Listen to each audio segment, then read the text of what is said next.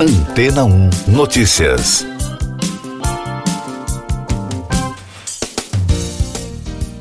Bom dia! A empresa chinesa Xpeng realizou nesta semana o primeiro voo público de seu carro voador, conhecido como modelo Xpeng X2. A demonstração ocorreu nos Emirados Árabes Unidos e é parte da estratégia da empresa de lançar o veículo em diversos países. O X2 é uma aeronave elétrica de decolagem vertical, também conhecida como eVTOL, para duas pessoas e impulsionada por oito motores com hélices, duas em cada canto do veículo. O carro voador possui dois modos de pilotagem, automático e manual. O teste, no entanto, não foi tripulado e durou 90 minutos no céu de Dubai. A demonstração foi produzida para 150 convidados, entre representantes da Embaixada da China nos Emirados Árabes, autoridades da Agência de Aviação Civil de Dubai e membros do governo local. Por ser elétrico, o carro voador X2 não permite nenhum gás poluente durante seu uso. Segundo a Xpeng, o objetivo é oferecê-lo para trajetos de baixa altitude em grandes centros urbanos. Inicialmente, a fabricante mira mercados específicos, como o transporte de medicamentos e os voos turísticos. O voo foi um dos destaques da Gitex Global 2022, uma das maiores feiras de inovação e tecnologia do mundo que começou no último domingo na cidade árabe. O evento conta com mais de 5 mil expositores e espera atrair mais de 100 mil visitantes. Mais destaques das agências internacionais no podcast Antena 1 Notícias.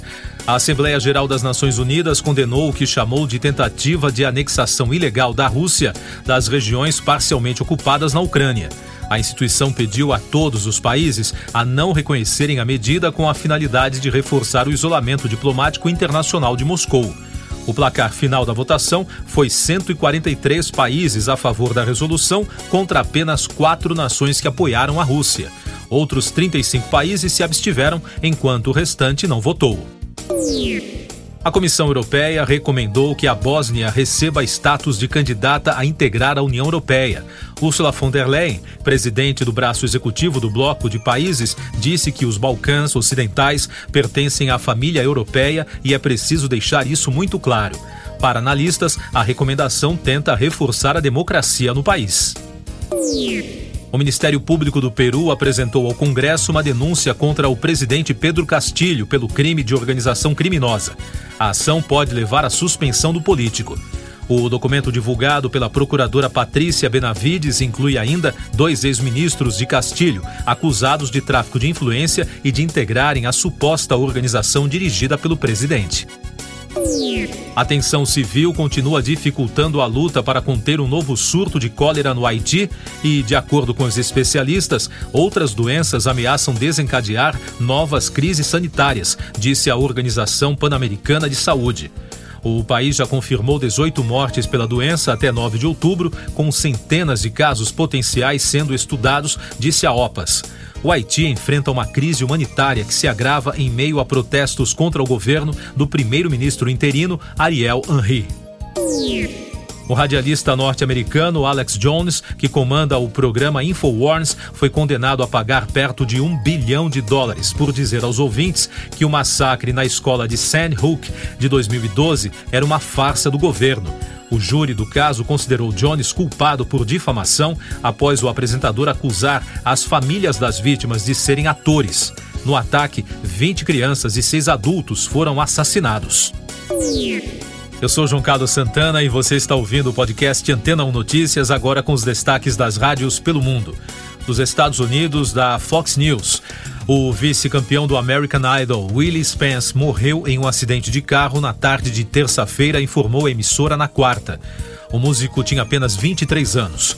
A Fox News Digital confirmou que Spence morreu após uma batida em Jasper, no Tennessee, no condado de Marion. O relatório preliminar da patrulha rodoviária diz que o carro do cantor saiu da estrada e colidiu com a traseira de um trailer. Da norte-americana Ultimate Classic Rock, o integrante do supergrupo Crosby, Stills, Nash Young, Graham Nash, disse que sente falta e admira o ex-colega David Crosby, apesar das discussões com ele nos últimos anos. Nash, que está em destaque no portal da emissora, fez a curadoria de um novo álbum de compilação que apresenta ele e Crosby cantando com vários de seus contemporâneos musicais. O álbum ainda não tem título ou data de lançamento do grupo CBC de Toronto. A emissora canadense elogiou a apresentação do cantor britânico Chad Price no país, realizada no mês de agosto, em uma reportagem publicada nesta semana. O músico está na estrada há 10 anos e se tornou vencedor de um prêmio do grupo de mídia. No show, Price tocou as faixas de seu terceiro álbum lançado recentemente, Introversion, no palco do Teatro Rivoli de Toronto. O músico disse que se sentiu honrado em tocar no local considerado lendário no país. E da BBC de Londres, o drama de TV Video lidera as indicações para os prêmios BAFTA Escócia deste ano. A série da rede britânica sobre a morte de uma tripulante de submarino está concorrendo a cinco prêmios, incluindo melhor atriz para Suran Jones e melhor roteiro de TV. A premiação, que celebra os melhores do cinema, jogos e televisão da Escócia, será realizada no dia 12 de novembro e será apresentada por Edith Bowman. Siga nossos podcasts em antena1.com.br. Este foi o resumo das notícias que foram ao ar hoje na Antena 1.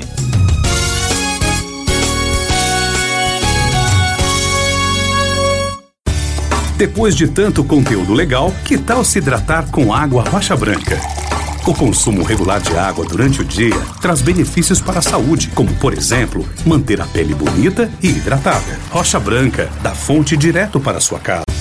Depois de tanto conteúdo legal, que tal se hidratar com água rocha branca? O consumo regular de água durante o dia traz benefícios para a saúde, como, por exemplo, manter a pele bonita e hidratada. Rocha Branca, da fonte direto para sua casa.